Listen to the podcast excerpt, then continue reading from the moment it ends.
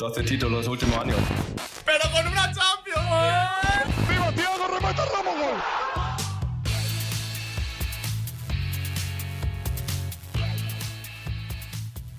Bom dia, boa tarde e boa noite, torcedor madridista. Tá começando agora mais um periódico Meu Madrid. Bom, e essa semana eu tenho convidados os de sempre, né, gente? Os de sempre. Nosso elenco praticamente fixo. Aqui na minha bancada virtual, do meu lado esquerdo, eu tenho ela, Camille Medeiros. Olá, madridistas. E do meu lado direito, Matheus Ribeiro.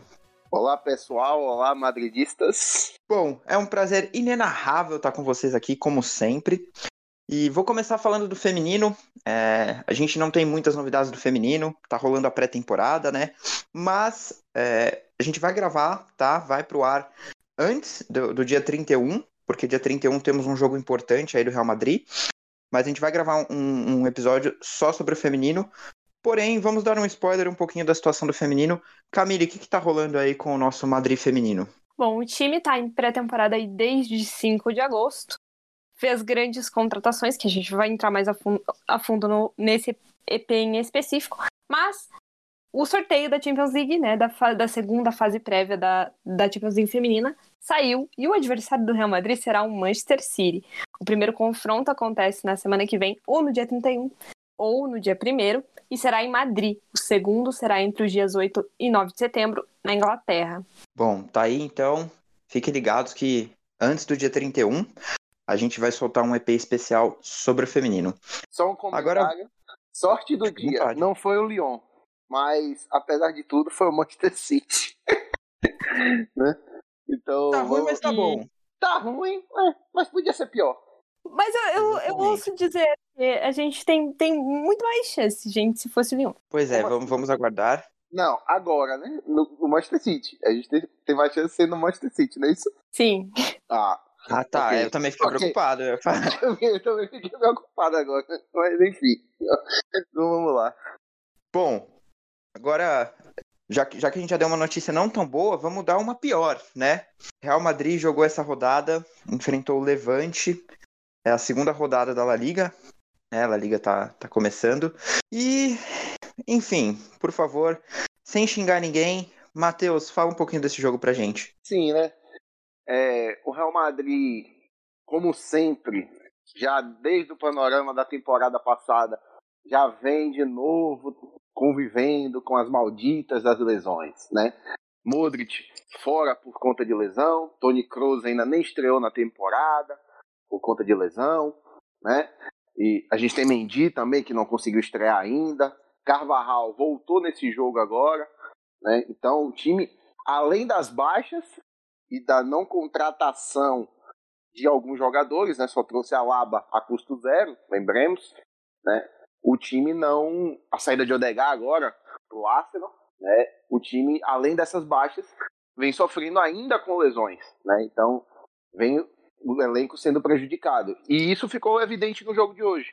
Né? O time começou até bem o primeiro tempo, fez um bom primeiro tempo, Isco foi muito bem no primeiro tempo, o próprio Bale fez um gol e, e foi bem, a Laba também jogando, jogando bem no primeiro tempo foram os destaques do, do primeiro tempo do Real Madrid, né? E aí, no segundo tempo, o time voltou a ser o que a gente estava já acostumado. Aquele time sonolento e que em 12 minutos tomou a virada. Né? É, dois gols por falhas defensivas de, de Lucas Vasquez.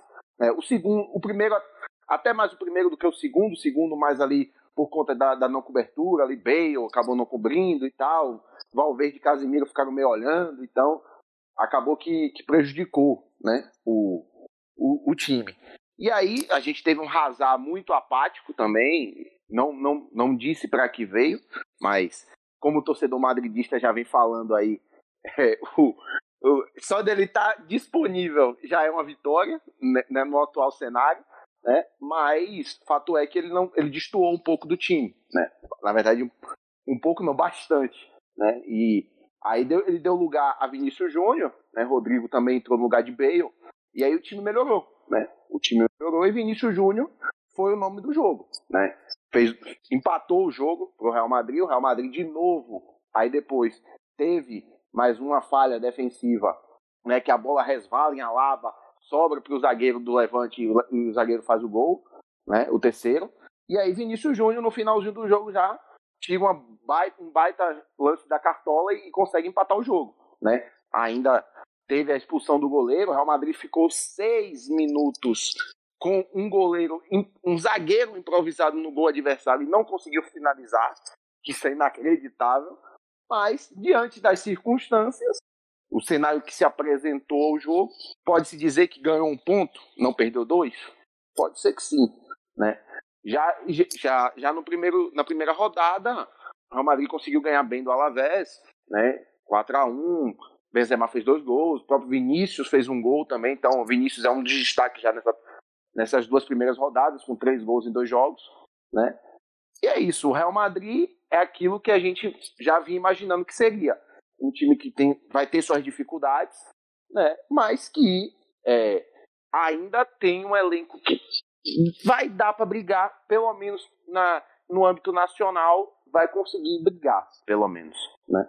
Assim eu vejo, por exemplo. Eu acho que foi um dos poucos jogos assim que eu me recordo do, ao longo da temporada passada também. O Vinícius tem entrado tão bem assim, gostei bastante.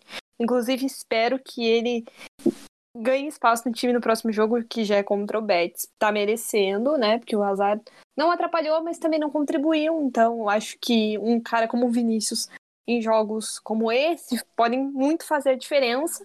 No primeiro tempo eu gostei bastante do Real Madrid, gostei muito do Isco, gostei muito do Bale, muito de praticamente tudo que eu vi. Mas aí no segundo tempo eu me senti um pouco da temporada passada, quando o Real Madrid fazia grandes primeiros tempos ou, ou vice-versa e aí meio que morria. Então foi uma lembrança não tão boa.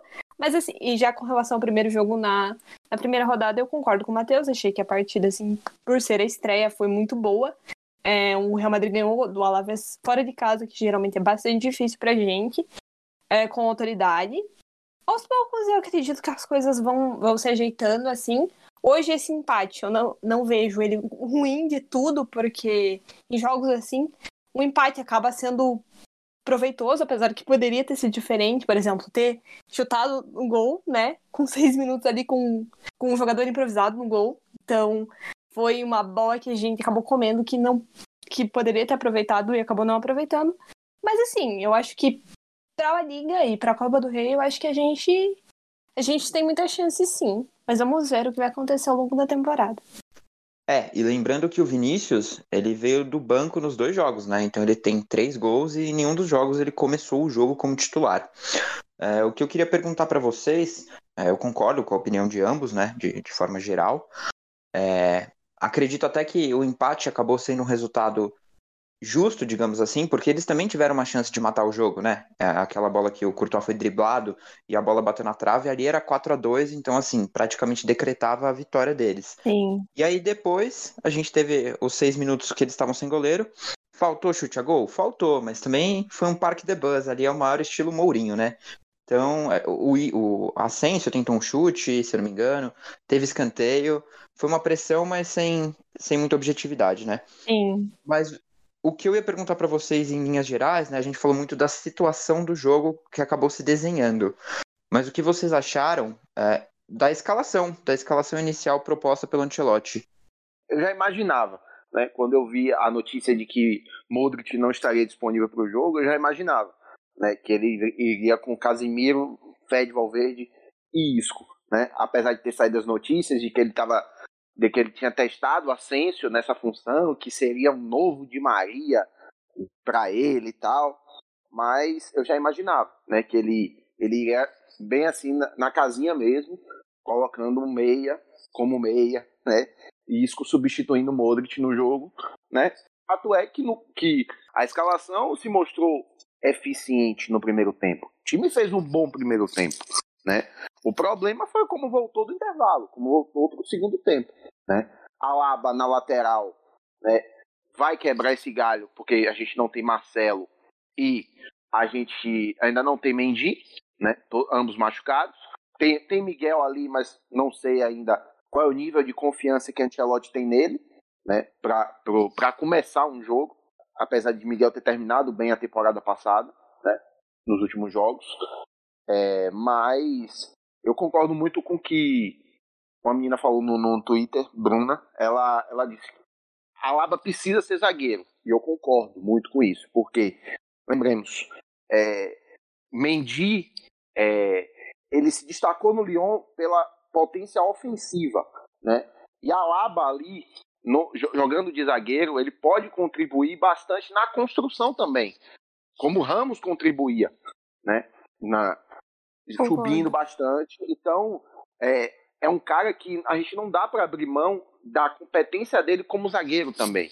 Ele vinha jogando, ele tem há muito, tá há muito tempo jogando no Bayern de Munique como zagueiro. E bem, muito bem.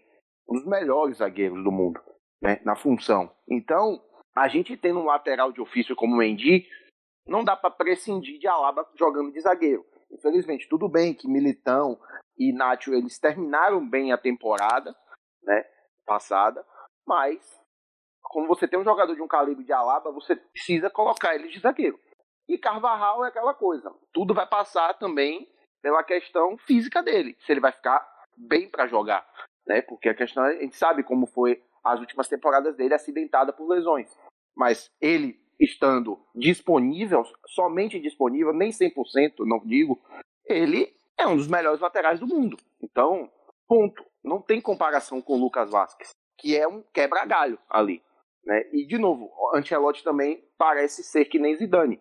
Ele não confia muito em Odriozola, porque ele, se você tem um cara da função e você não coloca ele para jogar, quando o seu lateral titular não, não tá tão bem, não tá 100%, é uma nítida prova de falta de confiança, na minha visão. Então, dentro do esperado, eu achei que a, que a escalação foi ok. Né? E as mudanças, eu achei que ele demorou um pouco para colocar Carvajal, por exemplo. Né? E no empate ele já teria sacado o Lucas Vasquez e já teria colocado o Carvajal no jogo. Mas enfim, ele esperou virar o jogo e aí acabou mudando muito tarde. Né? Mas enfim, a escalação de inicial para mim foi o esperado e, e eu concordo. Eu também acho, acho que o que ele se propôs na escalação inicial, né, funcionou, gostei do time no primeiro tempo. Gostei, novamente falando, gostei bastante do, do Isco. Acho que correspondeu ao que o Ancelotti pediu. E já falando sobre o Odriozola, eu acho que é não a gente, é que a gente não sabe como é o treinamento, né? Mas eu, eu acho que é uma questão de ou ele não entrega muito no treino, algo assim. Porque não é possível, porque de fato tem me lembrado muito essa questão que tinha com o Zizum. Mas, no geral, sobre o Alaba, impressionante, é, impressionante como ele, ele caiu bem no time, né? Ele nem precisou se adaptar muito, ele tem feito partidas incríveis, tanto esse jogo contra o, quanto o da semana passada e o próprio jogo da pré-temporada contra o Milan. Então, gostei muito dele desde o início, assim. Mas, de fato, ele precisa jogar na posição original dele, que é zagueiro. O Real Madrid precisa disso. Mas, no mais, eu acho que, assim, aos poucos, as coisas tendem a se ajeitar. E Carvajal precisa voltar à titularidade com toda certeza. O Vasquez a gente ama, mas não dá pra exigir muito do menino, né? É, você não, você não, você não vai exigir bastante de quem você sabe que não vai te entregar tanto. Então, é aquela coisa, né? A gente cobrar uma coisa que você sabe que o jogador não vai entregar. Então é meio, é meio controverso e meio complicado, né? Agora eu queria destacar um ponto de, de do meio campo, né? É, que Degar saiu pro Arsenal pro, pelos motivos dele, segundo ele, né? Que queria uma titularidade, segundo os meios aí, uma titularidade que não, que não caberia a ele, né? E tipo, e ele e você vê um cenário agora desse que tranquilamente nesse jogo ele poderia ter jogado, até inclusive iniciado, se fosse o caso. Sim. Muito provavelmente.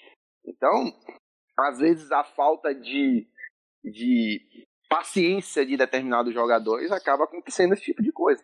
E a gente vê um Fed Valverde hoje cada vez mais consolidado no time. Né? Então, é só isso que eu queria deixar registrado, porque às vezes as escolhas acabam matando a gente. Concordo, Matheus. E só para fechar esse ponto do Odegaard, até o Mazelotti falou na, na, na pré-coletiva sobre isso, sobre que ele falou pro, pro Odegaard, você vai ter que brigar por posição, eu tenho oito jogadores nessa, nessa posição, você tem que mostrar que você merece seu espaço.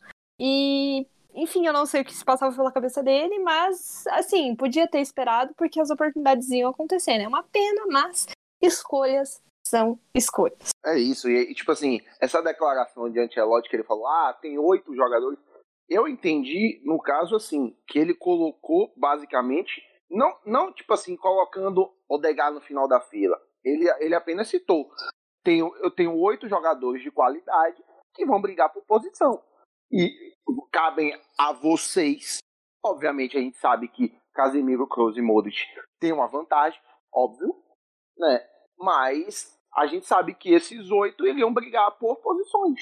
E como você falou, Camille, é, é, escolhas são escolhas e não dá para julgar. Cada um faz o que quer e, faz o que achar melhor para si. Né? Se, ele, se ele achou que ir pro Arsenal seria o melhor para ele, paciência. Né? Bom, exatamente. Acho que vocês sintetizaram bem a situação. E acho que é importante destacar que, apesar do Real Madrid ter um elenco maior, né, com mais opções do que na temporada anterior, ainda é um elenco, elenco muito pequeno, né? E não é um elenco, na verdade, assim, tem, nós não temos um elenco tão pequeno quanto a última temporada, como eu disse, mas nós temos muitos jogadores para determinadas posições e outras posições são bem limitadas. Não só limitadas de opções, como de qualidade, né? Então o torcedor tem que ter calma, a gente ainda vive um momento de transição. Ainda é um Real Madrid longe do, daquele Real Madrid da, da primeira passagem do Ancelotti, do, da tríplice Champions com Zidane. Então é um período de calma, de adaptação. E fora tudo isso, ainda é um começo de temporada e é uma temporada novamente atípica, né? A gente saiu de uma temporada atípica, teve uma Euro nesse meio do caminho e agora a gente tem mais uma temporada começando. Então é preciso ter calma, tem uma adaptação natural do, dos jogadores e do elenco para jogar ali é, todo mundo junto. Mas eu, eu, vejo, vejo muito do que vocês falaram com bons olhos. Eu acho que a, a La Liga é um campeonato muito bom para o Real Madrid é, se destacar. Eu acho que Champions League realmente é um sonho difícil, principalmente com o poderio financeiro e com as contratações de outros clubes aí, principalmente fora da Espanha. Mas a La Liga é, é um campeonato que, que dá para brigar e dá para ganhar. É, a gente vê um Atlético de Madrid que não começou tão bem por enquanto também, né? Não, não mostrou nada demais. Um Barcelona que também vai ter suas dificuldades. Então, assim, esses são os nossos principais adversários e eu acho que novamente vai ser um campeonato decidido em confrontos diretos, né? Mas muita coisa vai rolar. E para fechar, acho que a gente já já falou bastante dessa, desses últimos dois jogos. Qual é o nosso próximo confronto, Camille? Fala um pouquinho do que vai rolar semana que vem. E Matheus, pode, pode dar sua opinião também para a gente encerrar. O próximo confronto do Real Madrid é contra o Real Betis, né? No, no, no, próximo final de semana, fora de casa também. Esses três primeiros jogos do Real Madrid, todos fora de casa. E eu acho assim, é, novamente, o Real Madrid chega. É um time. O Betis costuma ser um time chato de jogar fora de casa. É um jogo que o Real Madrid, de certa forma, vai ter algum trabalho, mas tem tudo para para ir ganhar, né? Se, se entrar da mesma forma que entrou nesse confronto com o Levante no primeiro tempo, ou como entrou no, contra o Alaves, né? 100% focado na partida. Mas vamos ver o que acontece ao longo da semana também, né? Se não tivermos nenhuma surpresa desagradável, mais algum desfalque importante. É isso, a gente, a gente sabe que, na verdade, para o sucesso da temporada em si, muito, muito por conta passa pelo, pelo time ficar saudável, né? A gente, o, o Real Madrid vive um período castigado por lesões, né, e de jogadores importantes, momentos importantes das temporadas anteriores. E se isso for amenizado nessa temporada, com, por exemplo, o time voltou agora, trouxe de volta Antônio Pintos, né? Que é um preparador físico que, que participou do, ali do, da época do triplete, né? E que o time não sofria tanto. Tinha seus problemas com lesão, mas não sofria tanto quanto nessas últimas temporadas. Né? Então, eu acho que o fator primordial até vai passar por conta disso, do time ficar, conseguir ficar saudável. Obviamente, é, não, não dá para dizer que ah, estamos felizes com o que aconteceu. Ah, o Real Madrid perdeu a dupla titular de zaga e não trouxe, só trouxe a Laba, né, que está se virando aí em várias, em várias funções. Por exemplo, está jogando agora de lateral, porque o lateral está machucado. Né? Mas em tese ele, ele veio para ser zagueiro, não para ser lateral. Mas é aquilo. O, o time vive um momento complicado, né, de, de em termos de, de caixa. Não só o Real Madrid, mas como todos os outros times que não são de um dono ou de, ou de, de estado, como, como o PSG, como o Manchester City, como o Chelsea, né? Então, é um momento complicado para esses times. Vamos ver na próxima, na próxima temporada, que é o que dizem, vai ser o mercado mais forte do Real Madrid. Vamos ver como é que vai se sair. Essa temporada eu não acredito em nenhuma mais contratação, em contratação bombástica, nada disso. Mbappé, eu também acho que não vem agora. Acho muito difícil. Então, a gente, o, o time vai ter que trabalhar com o que está aí. E é é aquilo, torcer para o time ficar, conseguir ficar saudável. Esse time que está aí, estando saudável, de novo, eu acho que ele consegue fazer uma boa campanha na, na liga, ele consegue até brigar pelo título e da Copa do Rei também. É, é isso. A Champions é um sonho distante, de fato, para essa temporada. Já as competições nacionais, com o que a gente tem, dá para brigar. Bom, acho que por hoje é só. A gente sintetizou bem essa última semana aí do Madrid. Já estamos falando de enfrentar o Betis na próxima rodada. E agora aguardar, né? Torcer para não termos nenhum desfalque inesperado, nenhum comunicado parte médica do, do Real Madrid, que é o que mais acontece. Chega a notificação no meu celular, eu já, já tremo, pensando quem foi dessa vez. Mas é isso, queria agradecer meus dois comentaristas na noite de hoje. Obrigado, Matheus. Obrigado, pessoal. Valeu e até a próxima. Obrigado, Camille. Obrigada, pessoal. É sempre um prazer estar aqui, a La Madrid. Por hoje é só, pessoal. Obrigado você que acompanhou até aqui. Bom, como eu já dei um spoiler, em breve a gente vai lançar mais um episódio sobre o time feminino e essa batalha aí pela classificação para a Champions League. Até mais e Alá Madrid.